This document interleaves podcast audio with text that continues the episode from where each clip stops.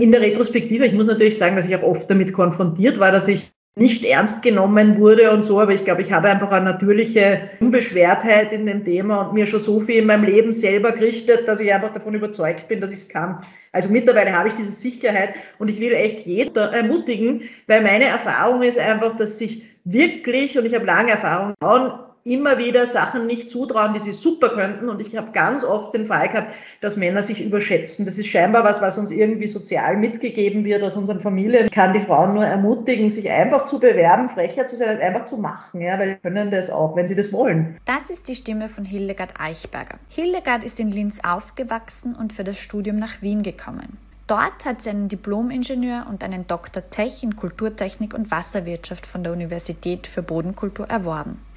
Hildegard ist seit 20 Jahren in verschiedenen leitenden Funktionen im Bereich Umweltschutz und Nachhaltigkeit tätig. Aktuell ist sie Vorständin bei der Ökostrom AG. Zuvor war sie unter anderem Geschäftsführerin des WWF Österreich, Mitinitiatorin und Geschäftsführerin der ORF Umweltinitiative Mutter Erde. Sie ist auch Mitglied der Geschäftsleitung der Caritas Österreich. Im Gespräch mit mir kehrt sie in der Erinnerung zurück in ihre Schulzeit und zu ihrer Familie. Sie erzählt, warum sie keine Ärztin wie der Großteil ihrer Familienmitglieder geworden ist, warum das technische Physikstudium dann doch nicht das Richtige war und was sie schließlich im Kulturtechnik- und Wasserwirtschaftsstudium an der BOKU gefunden hat.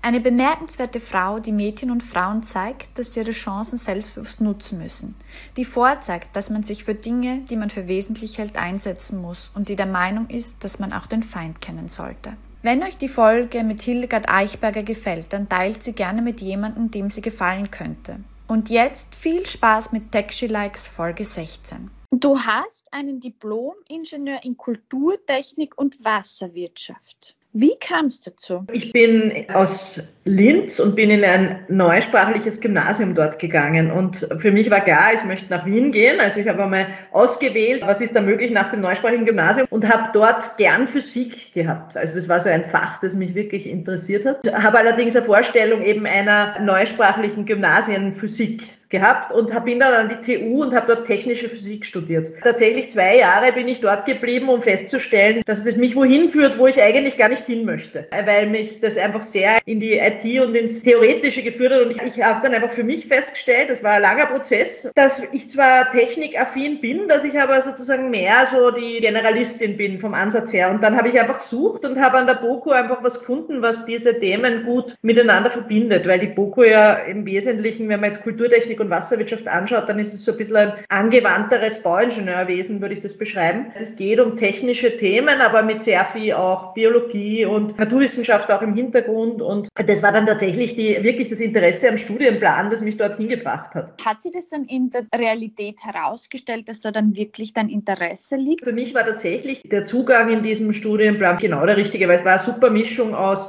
technischem Know-how und sozusagen der Möglichkeit, sich auch irgendwo in, in, in mehr Angewandtes zu vertiefen. Ein Beispiel ist Abfallwirtschaft. Das war ja der Starting Point bei mir. Da hat sich ja sehr viel noch getan äh, in den, den 80er und, und 90er Jahren. Da ist die, die Verpackungsverordnung kommen und so. Da hat sich recht viel Neues auch entwickelt worden und, und da war die BOKO schon extrem nah dran auch an den Entwicklungen, die da am Markt passiert sind. Und insofern hat sich das für mich bestätigt, weil es einfach dieses stark angewandte, das breite Wissen in einem technischen Umfeld irgendwie äh, Projekte umzusetzen. Das habe ich einfach echt gut mitgenommen. Wenn man jetzt wirklich an den Kern meiner Interessen geht, dann hat das eigentlich immer was mit Natur zu tun gehabt. Das ist einfach was, was mich extrem stark prägt. Das ist auch so mein, mein persönlicher Rückzugraum und da muss ich sagen, das war die BOKU, hat das halt total abgeholt, weil da einfach viel auch äh, so von diesen grundnaturwissenschaftlichen Themen, aber auch dieses, diese Verbundenheit quasi zu den Ressourcen, ja, und da kommt man immer auf den Planeten zurück, die hat mich dann einfach nicht mehr losgelassen und die habe ich dort gefunden und das tue ich eigentlich bis heute. Ja. Also ich meine zu Sachen wie Ressourcenschutz, äh, Klimawandel, solche Themen sind so meine inneren Antriebe. Bist du jetzt heute die Erwachsene, die du eben als Kind, Jugendliche werden wolltest? Ich habe leider kein Positivbild meiner Vorstellung. Ich hatte damals nur die Vorstellung, dass ich nicht Ärztin werden möchte. Und das ist aus meiner, also ich habe sozusagen nur die, die Negativ-Berufswunsch-Vorstellung aus meiner Kindheit mitgenommen. Und das liegt einfach daran, dass ich aus einer Ärztefamilie, Ärztinnenfamilie eigentlich stamme. Also von meinen sechs Schwestern sind drei Ärztinnen, die dann auch jeweils mit Medizinern verheiratet sind und mittlerweile auch Kinder haben, die Ärzte sind. Also wir sind tatsächlich ein, ein Medizinerinnenhaushalt im Wesentlichen. Und für mich war aber immer klar, dass das und meine Eltern sind auch beide aus dem Bereich. Also meine Vorstellung der Zukunft war nicht, Medizinerin zu werden. Und das ist mir gelungen, aber das ist natürlich noch keine sehr konkrete Vorstellung. Deshalb kann ich die Frage jetzt nicht konkreter beantworten. Es war eher ein Weg von als ein Hinzu. Das ist ja wirklich gelungen, wenn man das so sagen kann. Was sagt denn jetzt deine Familie heute zu dem, was du machst? Können die sich darunter was vorstellen? Ich hoffe, es hören jetzt keine Ärzte zu, aber nein, ich glaube nicht. Also meine Mutter weiß bis heute nicht, was ich studiert habe und weiß auch nicht genau, was ich mache. Ich sage das jetzt mit einem Augenzwinkern, aber tatsächlich, ich arbeite ja schon seit mindestens 20 Jahren immer eher in so Geschäftsführungs-operativen Managementfunktionen und das habe ich von zu Hause überhaupt nicht mitbekommen und da gibt es auch wenig Vorstellung dazu. Ich bin da sozusagen tatsächlich ein Stück weit aus dem, äh, meine, meine Prägung verlassen und die Familie kann sich da nach wie vor nicht wirklich was drunter vorstellen, macht aber nichts. Also den Menschen macht ja mehr aus und es ist voll okay, wenn mein Beruf da nicht so reinzieht. Du hast jetzt was sehr Spannendes gesagt, dass man eigentlich Arbeiterfamilien immer wieder nachsagt, dass sie ja oft gar nicht wissen oder so wie in meinem Fall jetzt, meine Eltern, meine Familie weiß ja bis heute eigentlich nicht, was sie studiert haben und sie merken es auch nicht. Sie fragen mich zwar immer wieder, aber sie merken es nicht und sie wissen dann eigentlich nicht, was sie machen. Und man sagt es eigentlich immer wieder Arbeiterkind danach. Jetzt war das bei dir ja überhaupt nicht der Fall. Warum wissen sie das trotzdem nicht? Ich kann es natürlich jetzt überhaupt nicht vergleichen mit der, mit der Situation, wie das in Arbeiterfamilien ist. Die Geschichten kennt man natürlich, aber es gibt ja mehr Universen auf der Welt. Und ich behaupte jetzt einmal, dass wahrscheinlich so Familien, die wirklich auch durch einen Beruf, der ja sehr stark ins Private auch reingeht, wie Medizin, also mein Vater war ja, der war ja lange, hat ja auch Nachtdienste gemacht und so, das hat uns wirklich, und, und dadurch, dass so viele sich damit beschäftigt haben, war das echt, also ist, ist, war dieser Beruf schon sehr stark in meiner Familie drin. Das ist schon ein ganz eigenes Universum. Ja, das ist ein ganz eigenes Universum, das, das wenig mit der Welt da draußen, mit der ich jetzt zu tun habe, wirklich zu tun hat. Ich weiß jetzt nicht, ob man das vergleichen kann mit, es gibt das Universum der Arbeiterschaft und der, der weiten Blue-Collar-Workers, äh, ob man das jetzt vergleichen kann. Aber ich glaube, es gibt ja auch Differenzierungen im Akademikerumfeld und die sind extrem stark und ich erlebe das jetzt gerade auch wieder, dass einfach, ich komme aus dem zivilgesellschaftlichen Umfeld und jetzt bin jetzt in einer AG-Vorständin, also in der Kapitalwelt und auch da sind wieder die Universen total unterschiedlich. Also ich glaube, man darf immer wenn man von außen auf, auf, auf eine Karriere schaut oder auf ein, auf ein Fach schaut, je weiter man reinzoomt, ja, desto mehr kommt man drauf, wie groß die Unterschiede da noch sind. Also insofern glaube ich, wir leben alle in kleinen Blasen und das drückt sich halt gerade bei diesen Berufscommunities extrem aus. Mich überrascht das auch gar nicht. Ich muss auch sagen, ich stamme aus einer sehr großen Familie und in meiner Ursprungsfamilie ist es dann eher so, dass man eigentlich versucht, das auch also ich diskutiere das auch gar nicht lang, weil ich das Gefühl habe, dieser Teil meiner, also für mich ist das auch ein Teil des Rückzugs, dass ich darüber gar nicht so spreche und mich gar nicht so über meinen Beruf dort definiere. Also ich muss zugeben, ich habe das auch gar nicht versucht, da in irgendeiner Form da zu überlappen. Die, die leben einfach anders und, und, und das nehmen wir zur Kenntnis und das, so würde ich das beschreiben. Aber, aber es ist jedenfalls so, dass ich glaube, die, diese Gesellschaft besteht aus viel mehr Blasen, als man auf den ersten Blick glauben würde. Ich habe zum Beispiel sehr hohe Anerkennung für Naturwissenschaften und auch Medizin. Ich habe das Gefühl, je naturwissenschaftlicher und je medizinischer, desto schlauer, glaube ich, ist der Mensch. Und dann gehe ich zu meinem Arzt und er fragt mich, was ich studiert habe und ich sage, na, Informatik und dann habe ich das Gefühl, bei ihm ist es so. Du kennst jetzt beide Welten. Ist der eine schlauer als der andere? Das, also in, in, in, Bewertungen würde ich mich jetzt zurückhalten, um ehrlich zu sein. Aber ich glaube, die Wahrnehmung, die du hast, die stimmt einfach. Ja, immer das, was man nicht versteht, da hat man Hochachtung davor. Also ich, ich habe da weniger Berührungsängste mit der Medizinwelt und sehe die wahrscheinlich kritischer, wie sie sich wahrscheinlich selber auch kritischer sehen, weil ich einfach wahrscheinlich mehr Einblick habe und weniger Berührungsdistanz. Ich finde halt, für mich sind dann so, die Wissenschaft ist für mich vielleicht so eine, eine Blase, die, die ich jetzt als besonders hoch einschätze. Und ich muss zugeben, für mich sind auch IT und alles, was eben in diese Richtung wirklich digital geht. Da kenne ich mich fachlich gar nicht aus. Insofern merke ich, dass ich das auch wahrscheinlich höher einstufe. Wahrscheinlich auch deshalb, weil ich selber nicht mitbringe, weil ich da nicht so viel Know-how mitbringe in diesem Bereich. Und die Teile, wo ich Know-how mitbringe, und da, da habe ich ja doch schon, auch schon viele verschiedene Sachen gemacht, da fällt mir einfach auf, dass man mit jedem Schritt, den man da macht und je besser man irgendwas kennenlernt, desto vertrauter wird es einem, aber auch desto weniger Distanz hat man dazu und desto mehr sieht man auch, dass andere Bereiche nur mit Wasser waschen. Also das ist eine Erfahrung, die ich oft im Leben gemacht habe, dass viele Bereiche, wo ich mir vorher gedacht habe, wow, das ist so toll und so schwierig. Und wenn ich da näher reingeschaut habe, habe ich festgestellt, dass eigentlich ähm, alle mit Wasser waschen und dass jetzt kein Bereich so ist, dass man jetzt so einen über drüber Respekt davor haben müsste. Ich behaupte, dass die alle auf Augenhöhe miteinander können, weil es gibt nicht der Besser und der Schlechter, es gibt nur Bekannter und Unbekannter. Werker, das ist zum Beispiel was, was ich total respektiere. So Menschen, die zum Beispiel Sachen restaurieren oder irgendwie so sich mit solchen Dingen, mit so mit Holz total gut auskennen, dass sie daraus wundersame Dinge tun. Ich glaube, es geht nicht um die akademische Ausbildung, sondern ich glaube, es geht immer um das, um diese Wertschätzung, dass jemand sich wirklich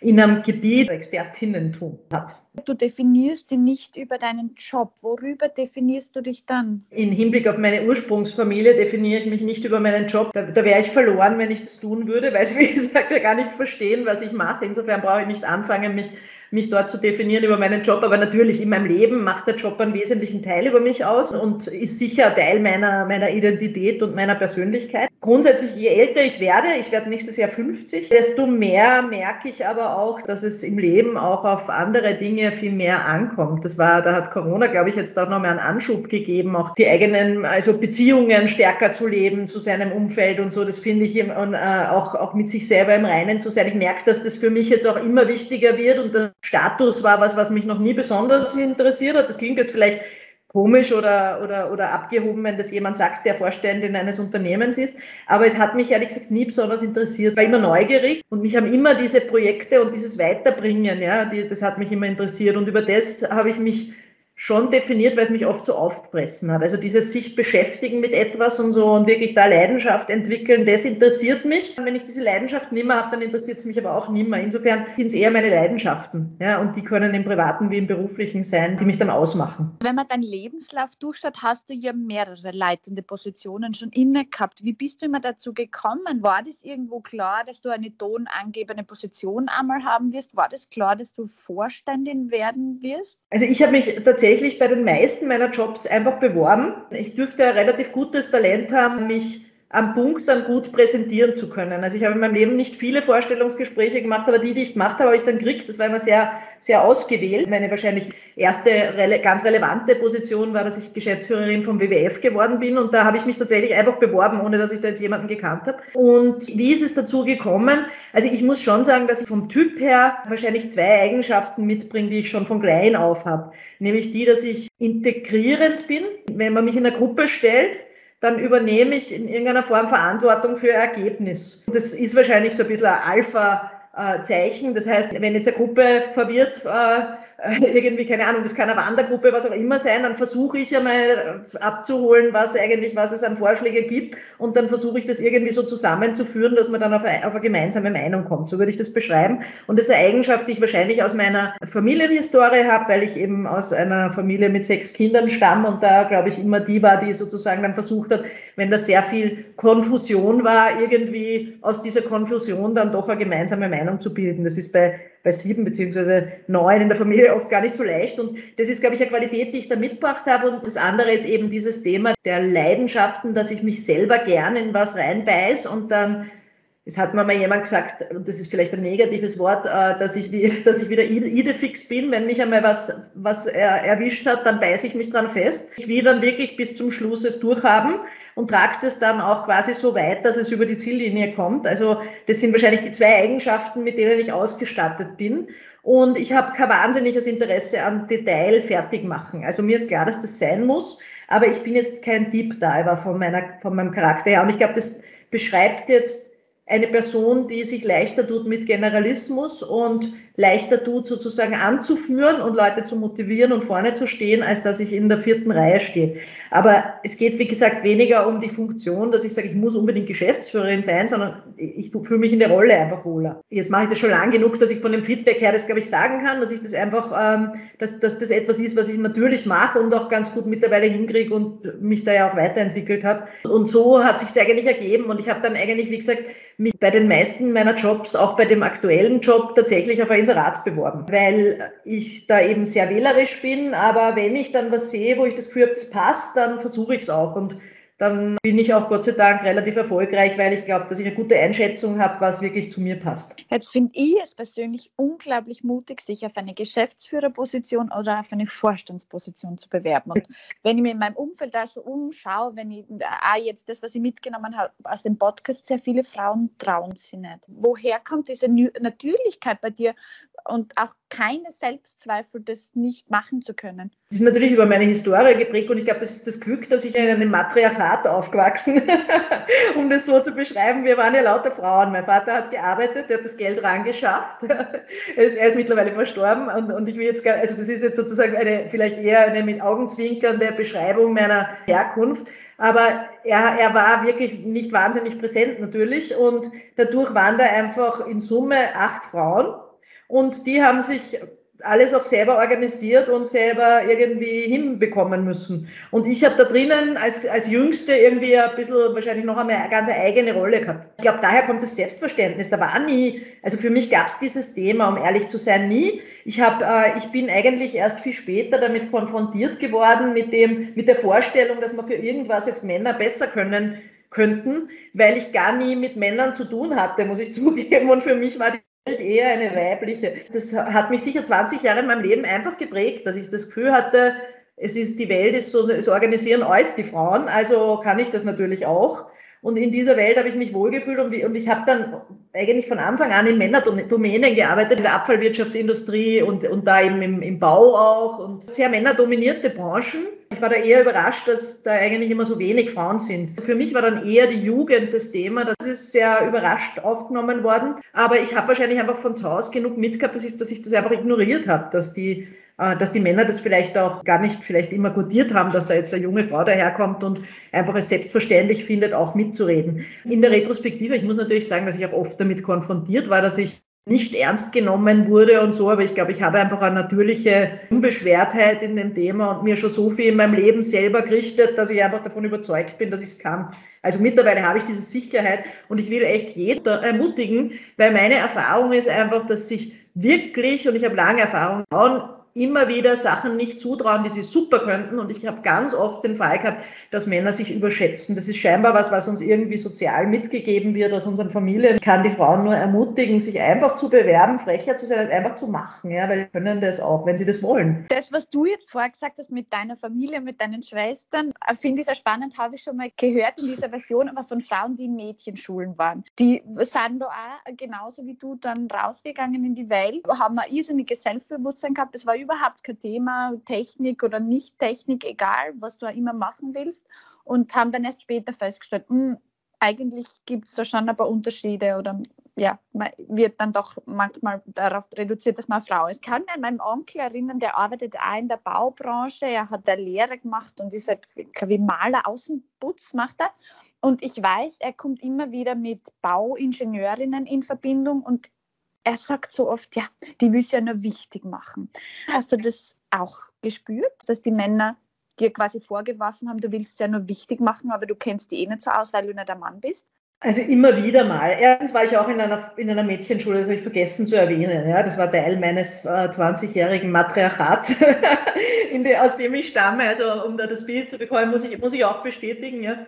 Wobei ich finde, das ist jetzt nicht nur gut. Also dass ich will das jetzt überhaupt nicht verherrlichen. Bin ich damit konfrontiert geworden? Natürlich. Und, ich, und das hört auch nicht auf. Also man muss ganz ehrlich sagen, es hört auch nicht auf. In Wirklichkeit ist es ja eine, also was die Erfahrung, dass es meistens darum geht, dass man Verunsicherung auslöst bei anderen Menschen, die irgendwie nicht damit umgehen können, weil sie entweder weil sie es nicht gewohnt sind oder weil sie sich in irgendeiner Form Angst haben, dass ihnen nimmt oder irgendwas. Und dann, dann wird man damit konfrontiert, dass Menschen nicht einfach argumentieren und sachlich argumentieren, sondern auf eine abwertende Ebene gehen. Und oft bei Männern, Frauen gegenüber ist, dass man dann in so eine Rolle Rollenklischee. Ich schon gehört habe, ja, also bei der ist eh klar, dass die so deppert ist, also jetzt gar nicht über mich, aber, aber dass die so ist, wie sie ist, weil die hat ja keinen Mann. Also ich meine ganz ehrlich, solche Sachen, das hört man ständig. Also ich finde es total nicht akzeptabel. Ich finde, man muss dem immer entgegenstehen, aber das ist natürlich wahnsinnig in unserer Gesellschaft drin und natürlich bin ich damit auch ähm, konfrontiert und ich bin nach wie vor konfrontiert damit. Ich erzähle vielleicht eine Geschichte dazu.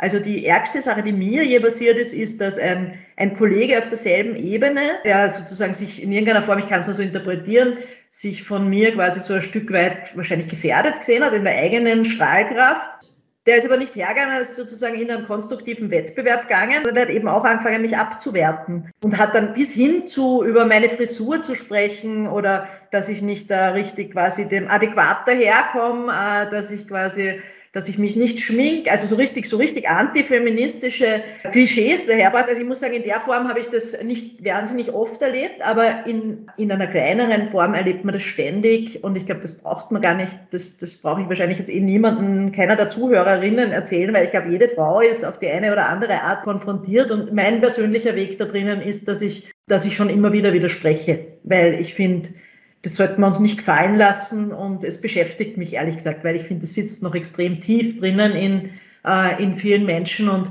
ich finde generell, das Thema Abwertung ist eines, das, das mich beschäftigt. Ich weiß nicht, ob wir uns kollektiv als Frauen äh, abwerten lassen sollten.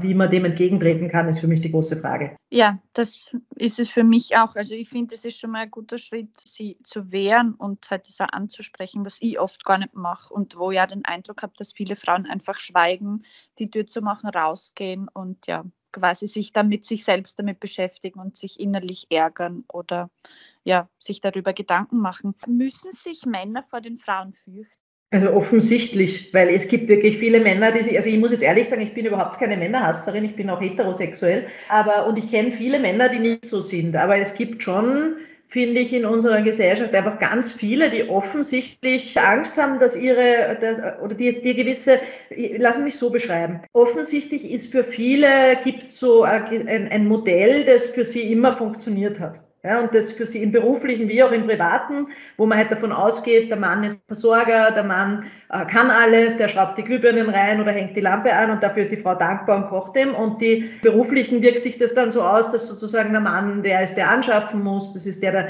also eh so dieses, dieses klassische Rollenbild. Und ich glaube, dass die, dass es schon damit zu tun hat, dass diese Männer sich sozusagen in einer neuen Welt auf Augenhöhe ist, für sich irgendwie keinen Platz noch gefunden haben. Da geht es um Veränderung und, und Veränderung einer, das, das, das geht natürlich total ins Persönliche. Wenn ich jetzt meine Alltags, auch die Gewohnheiten, ja, wenn ich das Gefühl habe, ich muss die jetzt verändern und umstellen, dann erzeugt das in erster Linie mehr Angst. Und ja, das glaube ich, genau das passiert. Ich glaube, es geht um eine Veränderung. Es geht um eine Veränderung, dass man sozusagen einmal sich überlegt, ob man den Witz jetzt wirklich machen will oder den, oder ob man vielleicht sich wie man sich jetzt vielleicht verhalten will, das ist vielleicht, das ist vielleicht schon unterschiedlich, je nachdem, welche, welche Zielgruppe ich da um mich habe. Und wenn ich immer gewohnt bin, dass ich in einer Männerrunde sitze und auf einmal sitzt da vielleicht eine junge Frau oder zwei und, äh, und das betrifft ja nicht nur Frauen, vielleicht sitzt da jetzt jemand, der vielleicht äh, schwul ist oder andere Ethnie hat oder was auch immer. Also es geht immer um diese, äh, um, um, um Veränderungen. Dann irritiert mich das vielleicht und dann ist schwer damit umzugehen. Und ich habe ich mein, und, und, und damit, glaube ich, haben viele Leute ein Problem, weil sie sich dann denken, vielleicht sind es dann selber da drinnen nicht mehr so wichtig oder, oder es ist einfach die Veränderung mit der sie sich schwer tun. Ich will aber das jetzt echt nicht auf alle Männer legen, weil ich kenne sehr viele, sehr viele Männer, die das ganz anders sehen und die da schon ankommen sind in dieser neuen Welt. Aber, aber, aber ja, es gibt ganz viele, die, die ich in so ein bisschen als die Dinosaurier sehe und meiner Meinung nach zu viele. Ja. Und da muss man dran arbeiten. Also da sollte man Strategien entwickeln, wie man das beschleunigt, weil wenn wir darauf warten, dass es irgendwie die Gleichstellung wirklich gibt, nämlich die sozusagen äh, die, die, die gleichen Möglichkeiten für alle, dann wird das irgendwann einmal 2300 passieren und das ist mir persönlich zu spät. Sind dir diese Abwertungen auch mit anderen Frauen passiert? Also es gibt leider schon, muss man sagen, immer wieder auch die Situation, dass, dass diese Klischees, also sowas wie, ja, die ist ja, die ist ja hysterisch oder also das sind so, so, so ich, ich sage es jetzt nicht, weil ich so meine, sondern Sachen, die,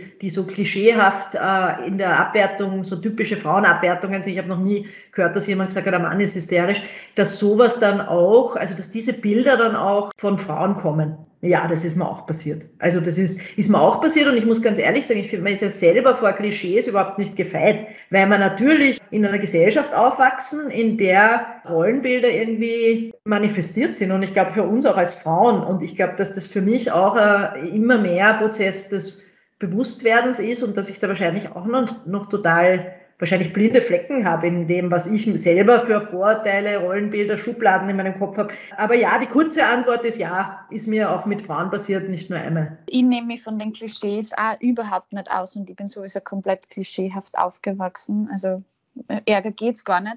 Also ich habe das alles gar nie so ernst genommen und habe mir gedacht, ja, nimm das halt nicht so ernst. Und bei mir ist das eigentlich erst ein Thema geworden, als ich dann eine interkulturelle Beziehung gehabt habe, wo ich festgestellt habe, uh, Okay, wo ich mich dann auch quasi nochmal mit dem auseinandergesetzt habe, mit meiner Herkunft, wie ich aufgewachsen bin, was ich so erlebt habe, wie so die Rollenbilder waren. Also das hat mich dann dazu geführt, darüber nachzudenken. Wie alt warst du denn, als du die erste Führungsposition gehabt hast? Eine, die mich tatsächlich geprägt hat. Ich bin nach meinem Studium zu, zu McDonald's gegangen. Das klingt jetzt vielleicht ist vielleicht so ein Teil, der da noch nicht bewusst in meinem Lebenslauf. Ich sage immer, das ist der schwarze Fleck in meinem Leben.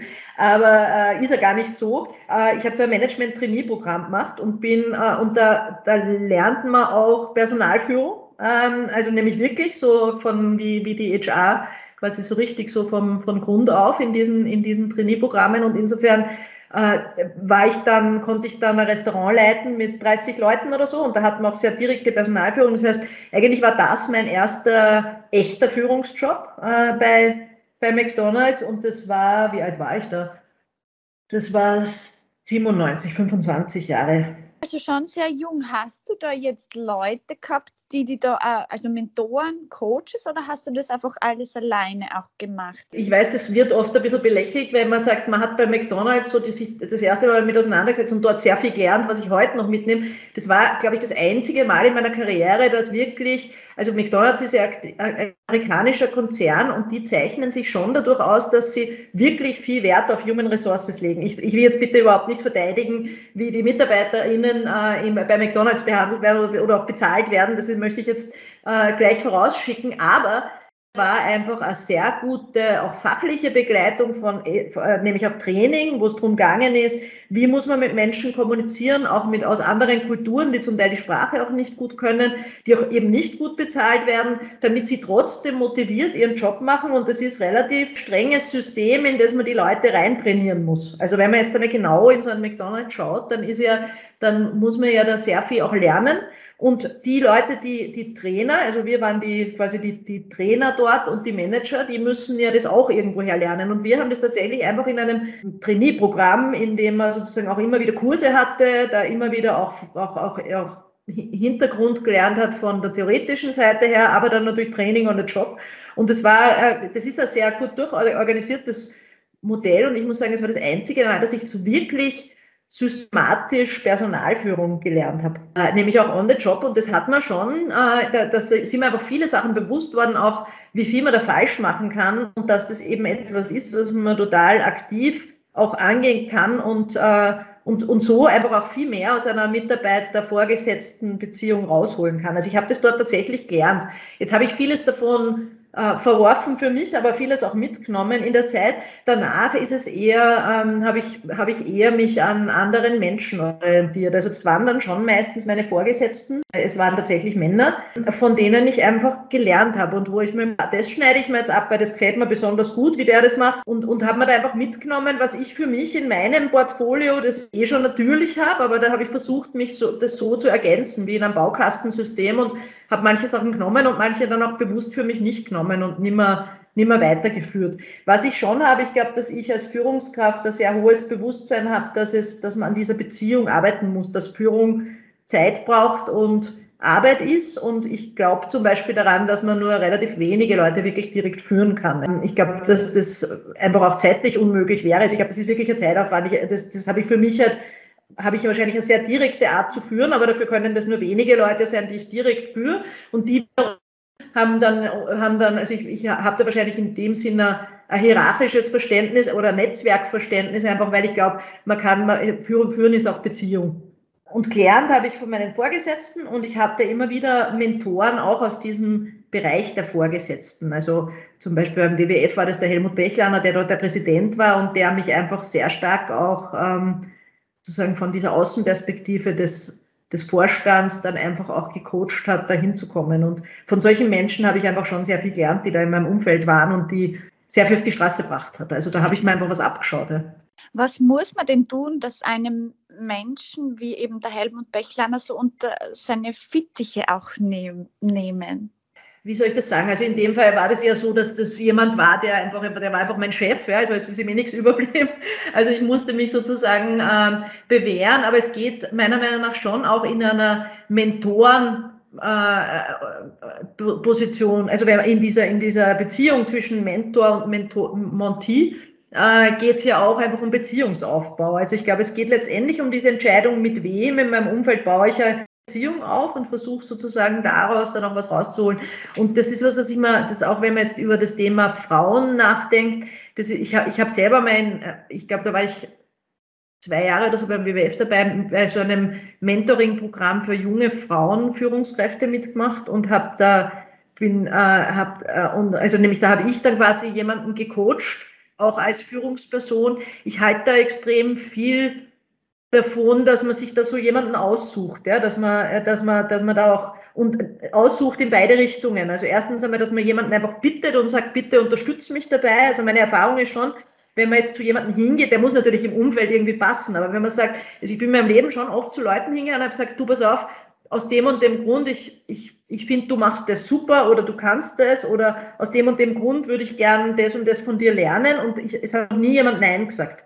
Also ich glaube, dieses Hingehen, sich damit auseinandersetzen und dann versuchen, in eine Beziehung zu kommen, ist, der, ist wahrscheinlich der Knackpunkt und mein Appell ist, das in beide Richtungen zu tun, also auch offen zu sein dafür, dass, dass man andere Menschen unterstützen kann. Also ich habe, äh, glaube ich, schon viele Leute ähm, unterstützt, die von mir was lernen konnten wiederum. Und ich habe aber auch aus diesen Beziehungen wieder was lernen können. Also das hilft auch, um sich, um sich ein Netzwerk gut aufzubauen, das dann auch tragfähig ist und wo man einfach sozusagen voneinander lernt und gibt und nimmt und in sozusagen in so eine faire Beziehung kommt. Und so entwickelt man sich dann, also oder so habe ich mich weiterentwickelt, auch als Führungskraft. Jetzt bin ich ja schon selber alt, ja. jetzt muss ich mehr geben als nehmen, aber äh, ja, so bin ich einfach, das hat sich einfach über die Jahre hin dann gewandelt, aber es geht letztendlich immer um, um äh, in irgendeiner Form zu spüren, was kann ich da jetzt geben und dann ist es vielleicht auch wieder zu Ende und dann lasst man wen wieder los, aber, aber es geht immer um dieses, äh, um das Zwischenmenschliche aus meiner Sicht. Ich habe auch mein Jobangebot von McDonald's bekommen und ich habe es mit meinem Gewissen nicht vereinbaren können. Und mittlerweile frage ich mich, ob man nicht manchmal solche Dinge machen muss, in solche Unternehmen gehen zu müssen oder keine Ahnung, in die Politik gehen zu müssen, um das dort zu erleben und dann erst recht was verändern zu können. Ist das zu naiv? Muss man da also reingehen? Also, Kann man überhaupt was also verändern? Also, also ich wäre jetzt mit Doc-Mensch, wäre ich echt vorsichtig zu sagen, muss man oder das, also ich glaube, das kann man nicht verallgemeinern. Für mich war der Weg extrem wichtig. Ich sage immer spaßhalber, man muss den Feind kennen, ja. Aber ich glaube sehr wohl, dass es, also für mich persönlich war es extrem hilfreich in meinem, in meiner persönlichen Entwicklung und auch in dem, was, wie ich jetzt heute zu der geworden bin, die ich bin, dass ich viele verschiedene Dinge gesehen habe und diese, in diesen Stationen immer was mitgenommen habe. Und es gibt aber andere Menschen, die ticken da ganz anders. Ich glaube, dass man, also ich habe mir aus jeder Station, das könnte ich jetzt, will ich nicht aufzählen, aber, aber weil es einfach viel Zeit braucht, aber ich habe mir aus jeder beruflichen Station irgendwo was mitgenommen, wo ich genau erklären kann, was, was ich davon, was ich halt davon heute jetzt noch ähm, verwerten kann für mich. Ja? Und, und, und, da, und da war McDonald's für mich natürlich prägend. Äh, erstens einmal, weil es ein sehr professionelles Unternehmen ist, das muss man einfach sagen, jetzt unabhängig davon, was die jetzt verkaufen, aber es ist ein extrem professionelles Unternehmen, da kann man einfach was lernen und man kann in einem Konzern auch was lernen. Heute würde ich das nimmer tun, weil ich persönlich die, also erstens einmal, weil das eine Industrie ist, die ich ähm, die ich nicht für unterstützenswert halte und äh, weil ich mittlerweile schon verstehe, dass ich äh, McDonald's von innen her nicht verändern werde. Also das halte ich für völlig ausgeschlossen. Ja? Also die, das, wenn man jetzt mit dem Anspruch reingeht, man macht aus McDonald's einen äh, sozial verträglichen und, äh, und, und in den planetaren Grenzen lebenden Konzernen, dann hat man sich, glaube ich, glaube, das ist der falsche Ansatz. Wenn es darum geht, auf der persönlichen, auf der individuellen Ebene auch was mitzunehmen und im Kleinen auch was bewirken zu können, äh, dann finde ich, ist es durchaus ein legitimer Karriereschritt. Warum denn nicht? Es geht ja um die persönliche Neugier auch und die Welt ist ja nicht nur gut da draußen. Also man kann ja nicht, wenn man jetzt nur hergeht und sagt, man macht nur die guten Sachen, dann ist man halt auch wahrscheinlich ein Stück weit in einer Blase, die nicht mit der Realität zu tun hat. Weil sind wir ehrlich, wer von uns lebt denn nachhaltig komplett? Niemand. Wir sind in einem System, das, das nicht nur gut ist und das sogar, finde ich, ziemlich viele Schwächen hat. Aber in diesem System muss man halt irgendwo zurechtkommen und schauen, wie man, wie man sich selber in den Spiegel schauen kann. Und das ist auch eine Frage der Lebensphasen und das ist eine Frage der individuellen Entscheidungen. Ich glaube, da gibt es kein richtig und falsch aus meiner Sicht. Du hast jetzt auch gesagt, du bist schon alt, jetzt musst du geben was möchtest du denn geben? Es gibt schon ein paar Themen, die mich heute noch total beschäftigen. Das eine ist das Thema Klimawandel und Energiewende. Das ist einfach was, wo ich echt froh bin, wo ich heute bin, weil mich so ein bisschen beschäftigt dieses Thema, wie schaut die Wirtschaft der Zukunft aus, wenn wir die, die Klimakrise, was ich erhoffe, wenn wir die bewältigen können. Ja, also ich habe so, so schon noch, denn vielleicht ist es ein bisschen weltverbesserisch und wirkt vielleicht naiv für manche, aber ich habe den Anspruch, dass ich ein bisschen was fürs Bessere in der Welt auch beitragen kann. Und da bin ich halt nun einmal die, die sich im äh, Klimaschutz auskennt und die, und ich glaube, dass ich durch mein Tun irgendwo die, äh, die, die Energiewende in Österreich mitgestalten kann und da was beitragen und da sozusagen, das ist schon mein, sozusagen meine, mein Missionierungsauftrag, wenn man das so, wenn man das so will beruflich. Also die, das ist das eine und das andere ist, ist schon, dass, dass mich das Thema Frauen wirklich beschäftigt. Also mich beschäftigt die Stellung der Frau auch im, im Management und es wird mir immer bewusster, je, je höher ich raufkomme und je älter ich selber bin und je etablierter,